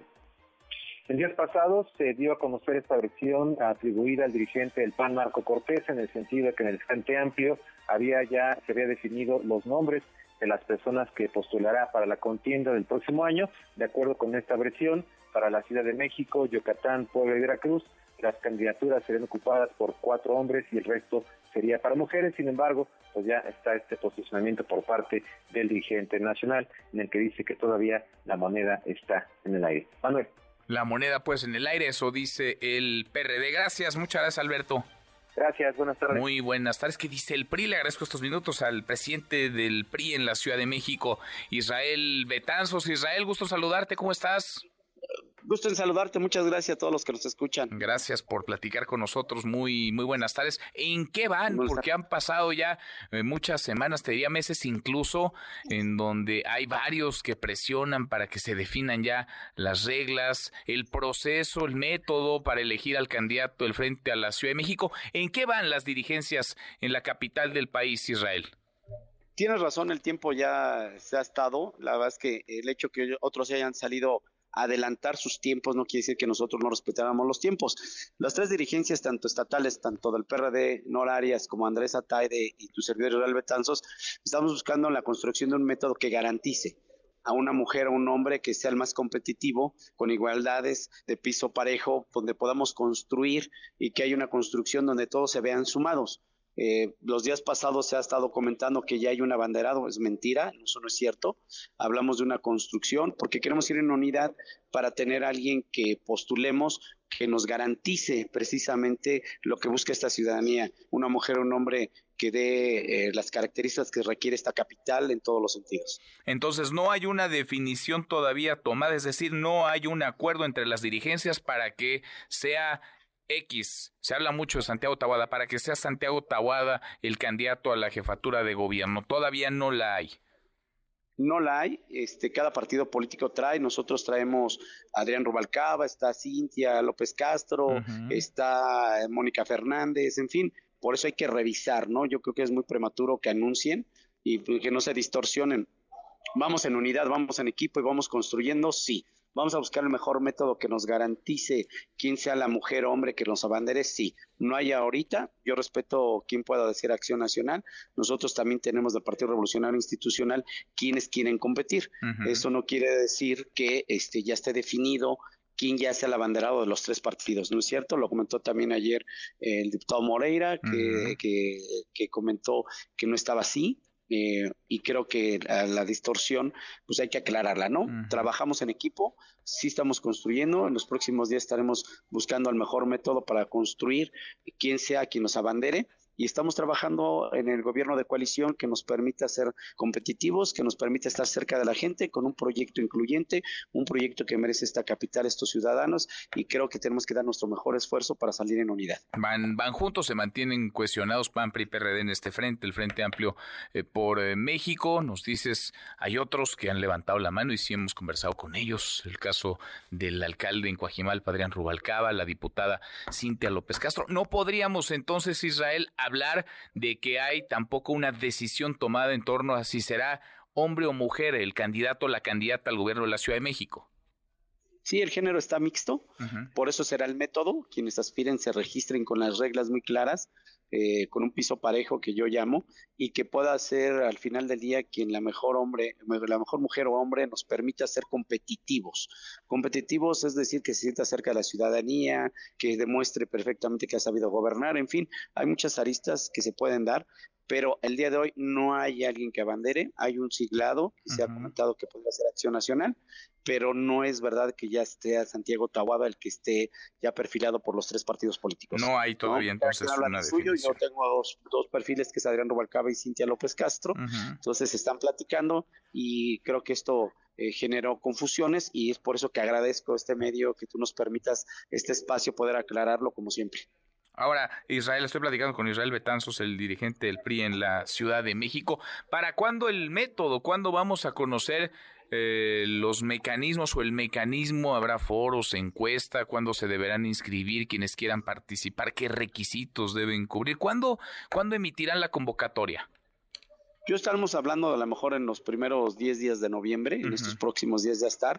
Evidentemente que sea fina, sean ciudadanos, tanto PRI, PAN, PRD o perfil ciudadano, no está cerrado el tema de que puedan cumplir con los perfiles de la convocatoria. Estamos buscando que haya incluso pues, un tema de foros, que haya debate, ¿no? que haya una encuesta y buscar, si es necesario, hasta las urnas para que podamos definir, pero salgamos fortalecidos. Buscaremos un método que no nos atropelle, pero que sí nos permita la transparencia y la claridad para todos aquellos que aspiran. Había trascendido desde hace semanas, tenía por lo menos un mes, eh, la posibilidad de que cada dirigencia de partido pusiera sobre la mesa dos nombres, el de un hombre y el de una mujer. No sé si algo se atoró en el camino. ¿Podría ser por ahí? ¿Podrían ir por ahí? ¿Podría transitar en esa ruta el método en el frente en la Ciudad de México? No limitaría, eh, se había hecho una propuesta de que pudieran ser dos por partido político, habría que eh, ajustar que los demás que aspiren si hay más, creo que cada partido trae más. Eh, sería una fase previa de cada quien si se da una selección, pero repito, siempre sin vulnerar y respetando sus derechos aspiracionales y decir que cada partido político pues ponga sus mejores perfiles para que se dé el tema, ¿no? Y al final tenemos que llegar con una mujer y un hombre sólidos. Pues construyendo un andamiaje que nos permita. Pues sí, es decir, el proceso, este mecanismo que se darán para elegir al candidato va a transcurrir durante toda la etapa de precampaña, porque estamos ya a la vuelta de la esquina de que arranquen las precampañas, 5 de noviembre. Domingo, 5 de noviembre. Sí yo estaremos, ahora sí que estaremos ya construyendo, todos estos días hemos estado trabajando, estamos construyendo la comisión que nos permita ir a registrarnos para el tema de ir en comisión de gobierno, en, candidatura de coalición de gobierno, y pues está construyendo hacia abajo la perimetral, revisando alcaldías, revisando locales, concejales, en fin, creo que es una gran construcción, es un gran, eh, una serie de nombres, mujeres y hombres de calidad comprobada, y lo que estamos buscando es ser competitivos para estar cerca de la ciudadanía, porque nosotros nos vemos a los ciudadanos y lo que queremos ser que nos volteen a ver con una oportunidad que podemos eh, ofrecer, dar una oferta política para que los ciudadanos estén tranquilos. Bueno, porque ya parece van tarde o están esperando a que haya definición en, en la 4T en Morena, que se sepa si va a ser Omar García Jarfucho, Clara Brugada, el candidato o la candidata. Omar. Sí, digo, sus tiempos de los demás partidos políticos son respetados, nosotros nos estaremos metiéndonos en nuestros propios tiempos, estaremos muy respetuosos de los perfiles que vayan, es un tema precisamente de revisar el perfil idóneo y creo que los tiempos ya será a partir de esta precampaña pues que nosotros saquemos métodos. Pero se les está haciendo tarde, Israel ya le tiene que meter velocidad si quieren que esto camine bien. Sí, ¿no? sí, sí, Y entonces buscaremos la oportunidad de, hacerlo ya en los próximos días y estarles informando si me lo permiten y me lo permites volverles a comentar. Bueno, pues seguimos eh, platicando. Por lo pronto queda ahí clarísima la posición de tu partido del PRI. Israel, muchas gracias por platicar con nosotros. Muchas gracias. Un abrazo a todos los que nos escuchan. Gracias, Israel Betanzos, el presidente del PRI en la Ciudad de México. No hay, entonces, escuchamos antes a Jesús Zambrano, el dirigente nacional del PRD, no hay una decisión de quién va a encabezar la candidatura del frente, la capital del país. Ya algunos se andaban acelerando, ya el dirigente nacional del PAN, Marco Cortés, lo andaba eh, comentando, no solamente en corto, eh, también en público. Estaba hablando de un aspirante que sí está bien posicionado en las encuestas, bien evaluado por los habitantes de la alcaldía que gobernó, Benito Juárez, Santiago Tahuada, pero pues no, todavía no está definido, este arroz no, todavía no se ha cocido. Tendrán que meterle velocidad porque los tiempos se les vienen encima en el frente en el Frente Amplio por México, en la capital del país. A propósito de lo que ocurre en la ciudad, el Día de Muertos, operativo en Panteones. Eh, Juan Carlos Alarcón, Juan Carlos, ¿cómo te va? Buenas tardes. Me da gusto saludarte. Gracias. Muy buenas tardes. En Iztapalapa, las Fuerzas Armadas se sumaron al operativo de seguridad y vigilancia en los panteones que son visitados este Día de Muertos, cuya finalidad es mantener el orden y la paz pública.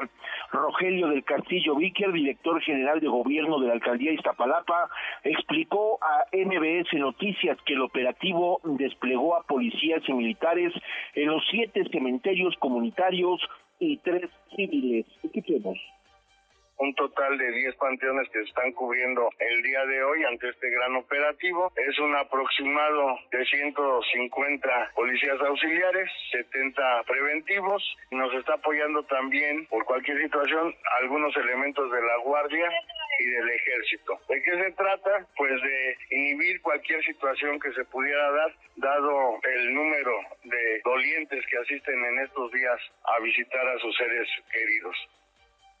En total, 500 servidores públicos en Iztapalapa, quienes laboran en accesos, salidas y en el interior de los cementerios, entre estos, dos de los más visitados, Manuel, el Panteón Civil de San Nicolás Tolentino y el de San Lorenzo Tezonco. Emiliano acudió al Panteón Civil en San Nicolás Tolentino a visitar a su hermano, a quien lleva en la memoria y el corazón pese a los años de ausencia. Escuchemos y realmente pues no lo olvidamos, ¿no? Y le vine el día de hoy a cantar el rey, porque así todos somos el rey a nuestra manera, ¿no? Y como el buen José Alfredo dice, la vida no vale nada, pero siempre hay que disfrutarla, ¿no? Y esa es la memoria que nos queda durante esta canción y durante los altares, ¿no? Y más que nada porque es un día muy importante, porque no hay que recordar el que se fue, solamente nos queda guardarlo en nuestra memoria y en nuestros corazones. Las tumbas con amplio colorido de la flor de cempasúchil y de terciopelo veladoras, incienso y mística, pero en algunas tumbas como el Panteón de San Nicolás en Azcapotzalco no faltó la música en esa fecha. Escuchemos. Descansa mi amor, descansa mi bien, descansa campeón, que todo está bien.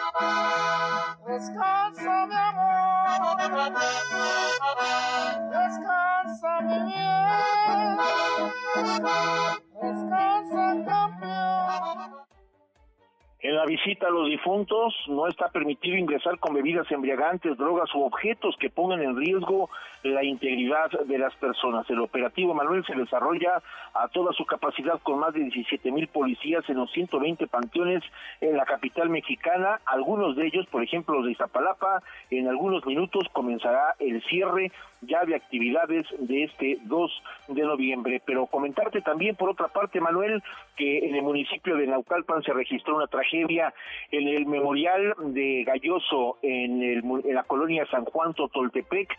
Se, se registró una agresión con disparos de arma de fuego.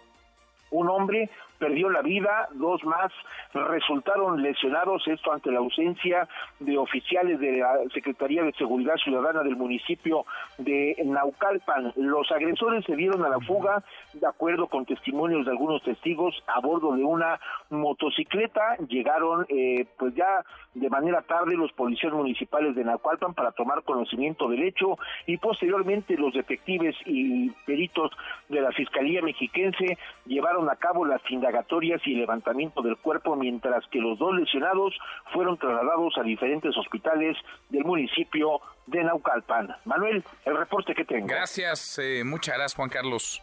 Muy buenas tardes. Muy buenas tardes. El color y el dolor también, la violencia que ni siquiera en un día como estos, ni siquiera en un panteón respeta, no, no discrimina la violencia en el país. Un puente peatonal que une a los municipios de Nezahualcóyotl y Chimalhuacán colapsó esto en el Estado de México. Juan Gabriel González, ¿qué pasó, Juan Gabriel? Buenas tardes.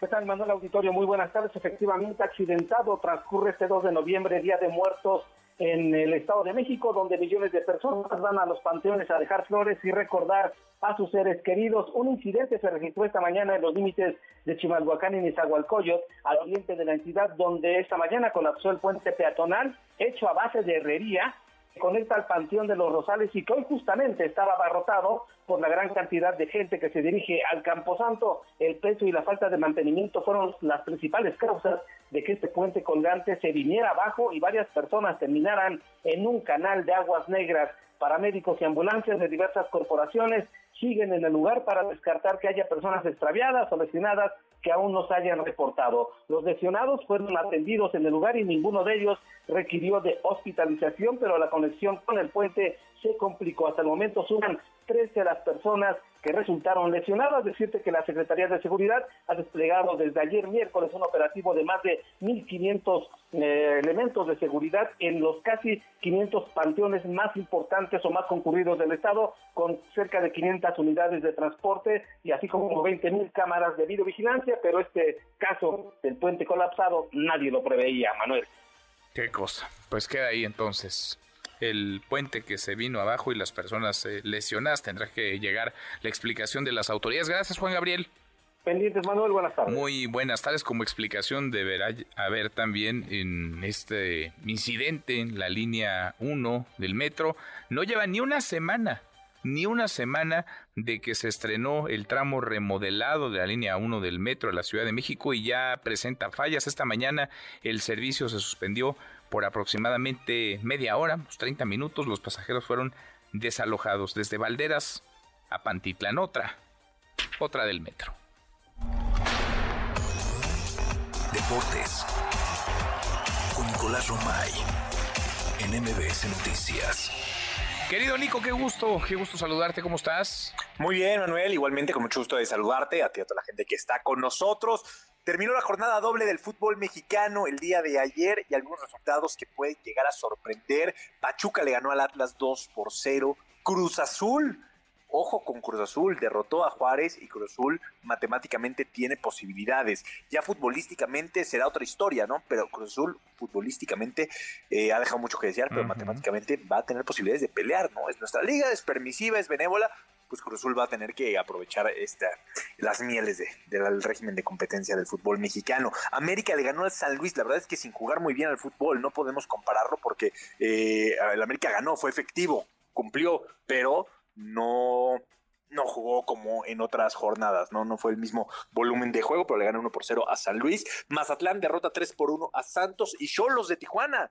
Cholos le pega 2 por 0 a Tigres. Así, la jornada en el fútbol mexicano, en la Liga MX, la jornada doble.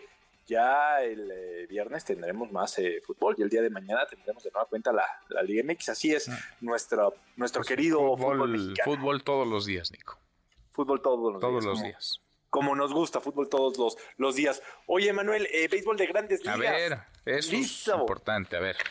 Eso es importante. Eso sí es importante. Los Tejanos Rangers ganaron la Serie Mundial. La verdad es que de manera categórica eh, fue muy diferente, Manuel, a lo que se vivió en la postemporada, porque en la postemporada fueron partidos muy reñidos, que incluso llegaron hasta el último partido para definirse, y la Serie Mundial no fue así. La gana Texas 4 por, por 1. Eh, el día de ayer ganan 5 por 0 los Diamondbacks, o sea que prácticamente sin sufrir, y la verdad es que con un nivel muy, pero muy alto, dominando la serie de principio a fin, terminan por llevarse la Serie Mundial en su edición 2023, y obviamente, eh, pues destacar y tomar mucho en cuenta que es la primera vez que, que lo logran, ¿no? Entonces es un significado muy especial. Primera vez. Pues buen, buen logro. Muy buen, muy Buen buen, logro. Eso en la, en la serie mundial, que no fue tan mediática como acostumbra No. ser, que no fue tan llamativa como acostumbra Por ser. los equipos, también- Sí, estoy de acuerdo contigo. Los equipos no, no lo son. Es muy diferente cuando en una serie mundial llegan los Dodgers o los Yankees o Boston. Cambia mucho la narrativa, ¿no? Pero bueno, al final es eh, pues, de los partidos más importantes del año. Sin duda, sin duda. Nico, en un ratito más los escuchamos. Los esperamos, Manuel, 3 de la tarde, Claro Sports por MBS Radio, con Beto Lati, Bernardo de la Garza, todo el gran equipo, para platicar también de Fórmula 1. Mañana empieza ya el Gran Premio de Brasil. Suerte para el Checo Pérez. Fuerte, que ahora sí la necesita porque ya trae cerca, muy cerca a Luis Hamilton, ¿no? Muy, muy cerca, 20 puntos de diferencia 20 nada más. puntos por el segundo lugar. Abrazo, gracias, Nico. Abrazo, Manuel. Nicolás Romay con los deportes. Pausa antes, una vuelta por el mundo de la mano de mi tocayo Manuel Marini. Volvemos, volvemos, hay más. Internacional.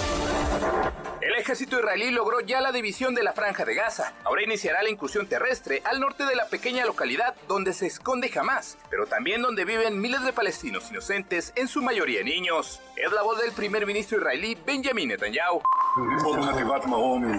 Seguiremos adelante, avanzaremos y venceremos. Y lo haremos con la ayuda de Dios y con la ayuda de nuestros heroicos guerreros. El presidente de Rusia, Vladimir Putin, sacó a su país del Tratado de Prohibición de Ensayos Nucleares, aunque afirma que no realizará ningún ensayo hasta que Estados Unidos lo haga. Apenas hace una semana los estadounidenses anunciaron el desarrollo de una nueva bomba nuclear. Se trata de la B-6113, que tendría una carga 24 veces más potente que las bombas atómicas que se usaron en Japón.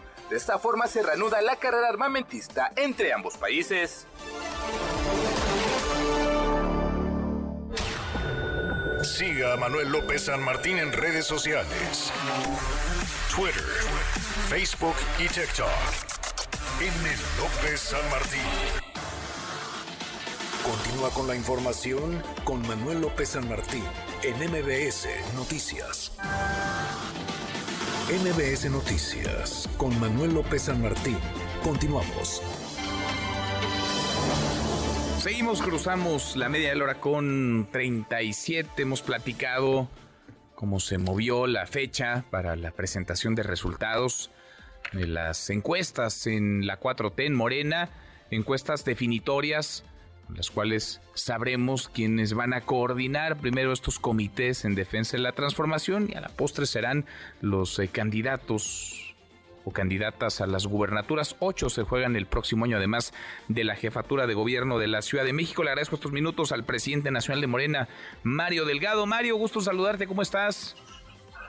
Hola Manuel, ¿cómo estás? Buenas tardes. Bien, muchas gracias por eh, platicar con nosotros. Te vimos correr ahí en Reforma, Mario, ya te vi ahí en, en tus redes Ah. sociales, ¿eh? que vas a toda mañana, velocidad, sí. a toda velocidad, aprovechando el día, aprovechando el día feriado, aunque sé que eres buen corredor. Eh, de por sí. Oye, ¿cómo van corriendo las cosas a propósito en Morena? ¿Cómo van corriendo las cosas en este proceso interno? Se movió la fecha, iba a ser 30 de octubre, se cambió y será dentro de unos días, ya en noviembre, Mario. Sí, Manuel, necesitamos más tiempo, este, procesar bien las encuestas, tener muy clara la regla de género. Es importante que haya mucha transparencia en todos estos ejercicios, eh, porque eh, pues queremos mantener la unidad, sobre todo. Entonces, eh, pues no estábamos listos y bueno, decidimos aplazar los 10 días. ¿Las encuestas, Mario, ya se hicieron, ya se levantaron, ya se terminaron de levantar? todavía no, algunas todavía, bueno, son fueron nueve entidades, entonces algunas entidades todavía están por levantarse. ¿Los eh, participantes conocen los resultados o nadie conoce aún los resultados? nadie. No, nadie conoce los resultados porque no puede haber, no hay resultados parciales, Manuel. Hay un resultado total donde tiene que ver eh, las nueve en conjunto. Es decir, eh, a la hora de aplicar la regla de género ya sabemos que porque lo dicen todas las encuestas que pues en la mayoría de las entidades van a ganar hombres, pero por regla de género, por lo menos dos o tres o hasta cuatro hombres van a ganar su encuesta, pero no van a ser candidatos. ¿De qué va a depender? Del resultado en, la propia entidad que hayan tenido eh, las mujeres mejor posicionadas, pero también relativas al resto de las entidades. Es decir, eh, no solo es la competitividad al interior de una entidad de la Ciudad de México o de Tabasco, de Chiapas o de Morelos, sino en su conjunto quienes son más competitivas.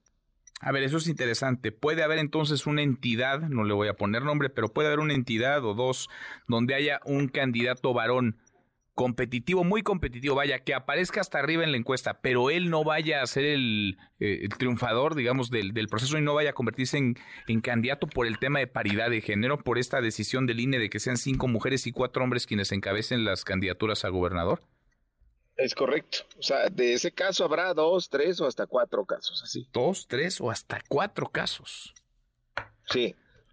¿Qué, tan justo sería esto? Déjame plantearlo así. Yo sé que es una decisión del INE, hay quienes la han impugnado porque el INE en teoría no podría estar moviendo la definición, la regla, cuando ya inició el proceso electoral, arrancó desde hace ya algunas, algunas semanas. Eh, ¿Qué tan, qué tan eh, justo por un lado y por el otro? Pues qué tanta competitividad les va a dar. Es decir, eh, estarían dejando fuera a quienes los ciudadanos quisieran que fueran su candidato o candidata por un tema externo, por un tema de paridad.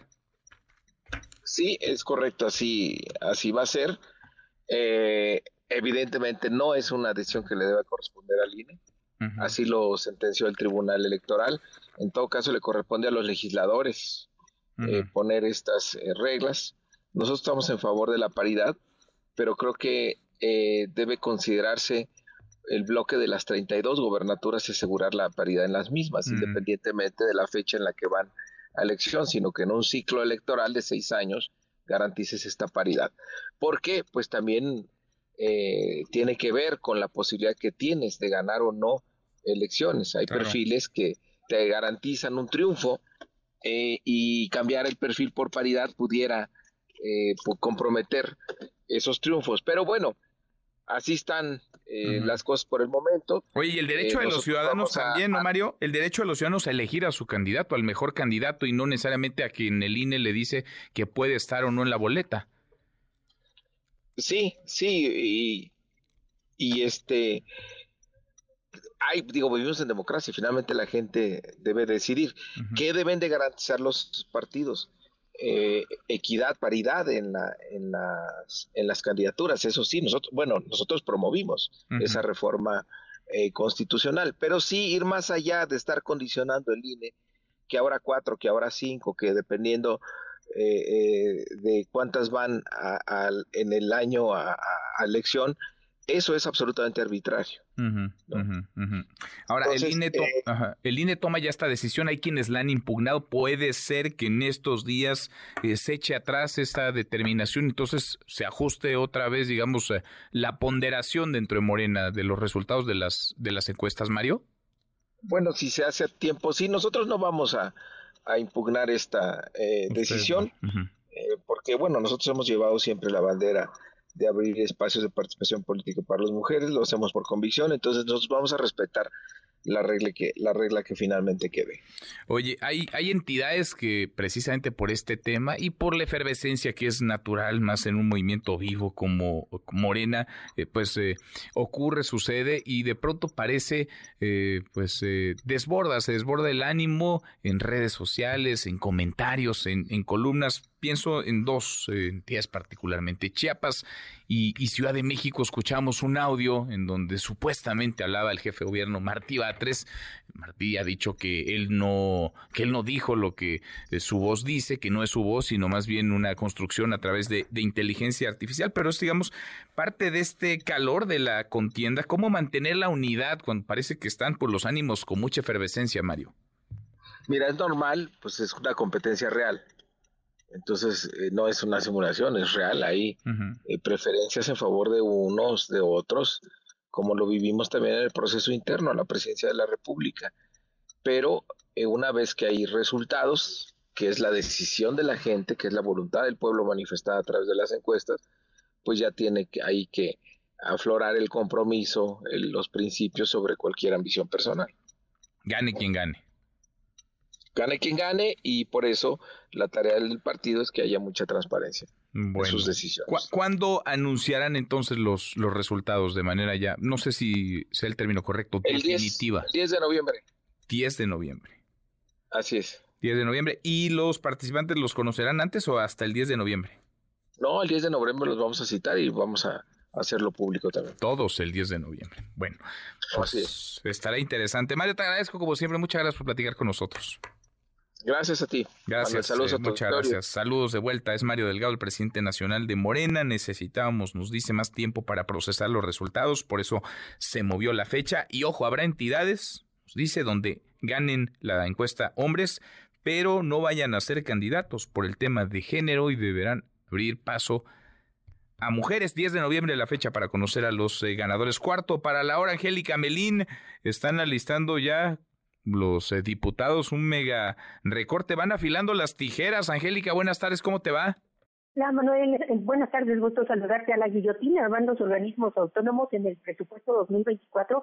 Tienen listo ya los diputados, Manuel, el dictamen que van a aprobar el día de mañana en la Comisión de Presupuesto. No nada más incluye los más de 9 billones de pesos que se piensa gastar el Ejecutivo Federal el año entrante. También este recorte millonario, bien lo decías, Manuel, más de 13.200 millones de pesos a los organismos autónomos. Ya decían los diputados de Morena que los autónomos son los que iban a cargar pues con las asignaciones del presupuesto, a estos organismos se les va a restar recursos para 2024 para reasignarlos a otros rubros. Entre los eh, las instancias que más eh, van a resentir este recorte de 13.262 millones de pesos previsto para 2024, al menos por el momento, bueno, pues va a ser el Poder Judicial el que mayor eh, tijeretazo le van a meter los diputados con 6.465 millones de pesos menos. Le estarán recortando los diputados a la Suprema Corte más de 300 millones de pesos, al Consejo de la Judicatura, que es la instancia que más fuerte se lleva el recorte, son 5.300 millones de pesos menos para la Judicatura, ya está el poder electoral, el Tribunal Electoral del Poder Judicial que pues se encargará de revisar las elecciones junto con el INE el año entrante, le van a aplicar un recorte de 760 millones de pesos. El INE está incluido entre los eh, institutos autónomos que se van a llevar una mm, pues eh, reducción de recursos, le van a quitar 5 mil millones de pesos al eh, Instituto Nacional Electoral y bueno, pues ya dirán los organismos autónomos si esto afectará sus labores para las elecciones del año entrante. A los recortes se suman el Instituto Nacional de Transparencia, la Auditoría Superior de la Federación, la Comisión Federal de Competencia Económica y también las participaciones a estados y municipios a los que se les piensa entregar cinco mil millones de pesos menos para los estados y municipios el año entrante. La bancada del PAN advirtió que este recorte a los organismos autónomos en el presupuesto, Manuel, bueno, pues es una estrategia del gobierno federal para qué, lo explica el diputado panista Héctor Saúl. Vamos a escucharlo. Tenemos un problema con nosotros, los fierros, ya sabes que no tienen palabra, Angélica, pero nos decías, nos describías lo que, lo que dice y parece que ya no hay, ya es una decisión tomada, ¿no? Es decir, van, pues van a meterle eh, la tijera a estos órganos, se van a desquitar con los autónomos y con el Poder Judicial. es lo que tiene previsto se apruebe sin falta mañana en la Comisión de Presupuesto y el próximo lunes ya en el Pleno de la Cámara y lo que reclamaban los legisladores de la oposición es que esta aprobación del presupuesto se da pues en un puentazo de Día de Muertos, el día de mañana a las 4 de la tarde se van a estar reuniendo los diputados para aplicar este recorte, seguramente avanzará porque la mayoría en San Lázaro Manuel no necesita a los legisladores de la oposición para hacer avanzar estos ajustes en el presupuesto 2024. Vamos a estar muy pendientes. Pendientes. Gracias, muchas gracias, Angélica. A ti, Manuel, hasta luego. Hasta muy pronto, muy buenas tardes. Le agradezco estos minutos a Saraí Salvatierra, coordinadora del programa de rendición de cuentas y combate a la corrupción de Fundar, a propósito de este recorte, mega recorte, tijeretazo a órganos autónomos, también al Poder Judicial. Gracias, Saraí. Buenas tardes, ¿cómo estás? Hola, ¿qué tal? Buenas tardes, Manuel. Pues eh, parece que están viendo de dónde sacan dinero. No sé si es buena idea o mala la fórmula que está planteando eh, Morena, la mayoría, que parece también lleva un sesgo de venganza, de vendetta con estos órganos autónomos, Aray. Pues sí, es preocupante que se vayan a hacer recortes al proyecto que ya estaba previsto, porque como están ahora estas previsiones en, en este, esta en este nuevo dictamen, pues en realidad tal cual hay eh, bastantes afectaciones a los organismos autónomos. El proyecto sí preveía presupuestos de los organismos autónomos y pues esto lo que trae son reducciones importantes. Y preocupa porque a lo largo de esta administración y en los últimos años se han observado constantes reducciones al presupuesto de estos organismos y que al final eh, pues sí es importante señalar que las afectaciones al presupuesto también es una forma de debilitar, de debilitarlas institucionalmente y pues porque eso afecta a su autonomía y, esta afectación de alguna forma pues viene eh, merma no este sistema de pesos y contrapesos que es parte de, nuestro sistema constitucional pero además porque como las instituciones afectadas pues son garantías relacionadas con eh, eh, prevención y, derechos humanos o investigaciones eh, de, y, procuración de justicia, pues finalmente tiene afectaciones más allá que institución, que a la misma institución, ¿no? Pues se puede afectar por ejemplo, eh, la defensa efectiva de víctimas, la defensa y garantía del derecho a la información y la protección de datos personales, porque también hay reducciones al Instituto Nacional de Transparencia, se afecta eh, la efectividad de las investigaciones tanto de violaciones a derechos humanos como los casos de corrupción y pues principalmente este este este mecanismo este sistema de pesos y contrapesos pues que son necesarios en nuestro país y que fueron creados con el fin de generar eh, limitaciones en el ejercicio del poder público. Sin duda, ahora se están, pues se están eh, desquitando, se estarían ensañando, aprovechando. A ver, hay una crisis, hay una situación de emergencia, pero uno pensaría, si van a pasar tijera, pues se le puede pasar tijera a varias cosas e incluirse también, sin duda, un poco de este presupuesto, pero ensañarse solamente con, con ellos, ¿qué tanto puede mermar eh, el desempeño de estos órganos? ¿Qué tanto puede mermar el desempeño de estas instituciones? Un recorte así, Saray. Pues de manera muy, muy importante, em, creo que es importante recordar que sí ha habido una, digamos que política y una eh, narrativa pública de eh, de, debilitar o, de mermar de manera muy específica a los órganos garantes, a todos, ¿no? y, obviamente la reducción del presupuesto es una forma de debilitarlas, pero también viene acompañada de otras formas de debilitamiento que tiene que ver con desprestigios públicos o con intentos de reformas a su autonomía. Eh, como tal, eh, estos objetivos tienen como, fines últimos la protección y garantía de derechos humanos y que por ello se crean como además para poder de alguna manera mantener esa autonomía y, como órgano garante. Y, al reducir ese presupuesto, pues está lo que se está buscando es, pues sí, limitarlos, mermarlos, de alguna forma atomizarlos y como, y como tal limitar el alcance de los fines por los cuales fueron creados. Preocupa, por ejemplo, que en el tema de, del Instituto Nacional de Transparencia, que es un órgano garante de dos derechos humanos, que es el derecho a la información y la protección de datos personales, pues es de las instituciones a que cada año se le va reduciendo más su presupuesto. Con este con este dictamen se preveía, bueno, con el presupuesto inicial, con el proyecto de presupuesto, se preveía un aumento del 6% del 11 que habían pedido las y los comisionados, pero ahora con este dictamen lo que pasa es que no se le da ninguna eh, ninguna eh, ningún aumento en comparación, por ejemplo, con 2023.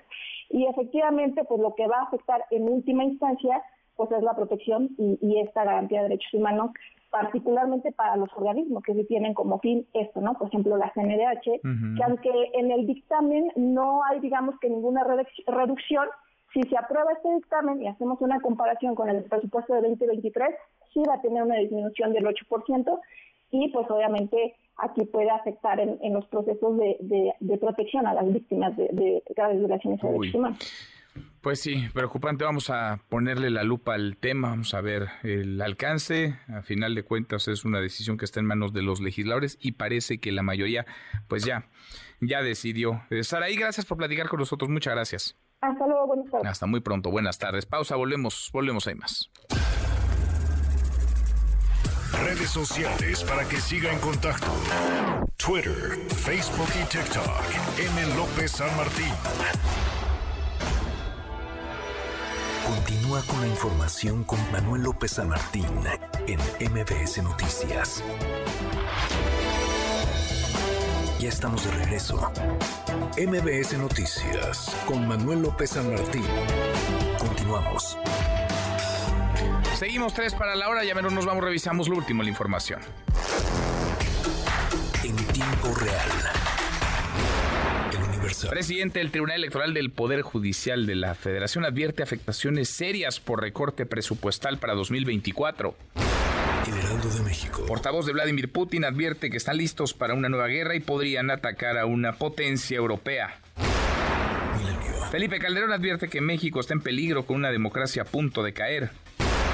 MBS Noticias. Reyes Rodríguez eh, dice que el recorte de 700 millones de pesos afectaría seriamente la capacidad del Tribunal Electoral del Poder Judicial de la Federación. Con esto cerramos, con esto llegamos al final. Gracias.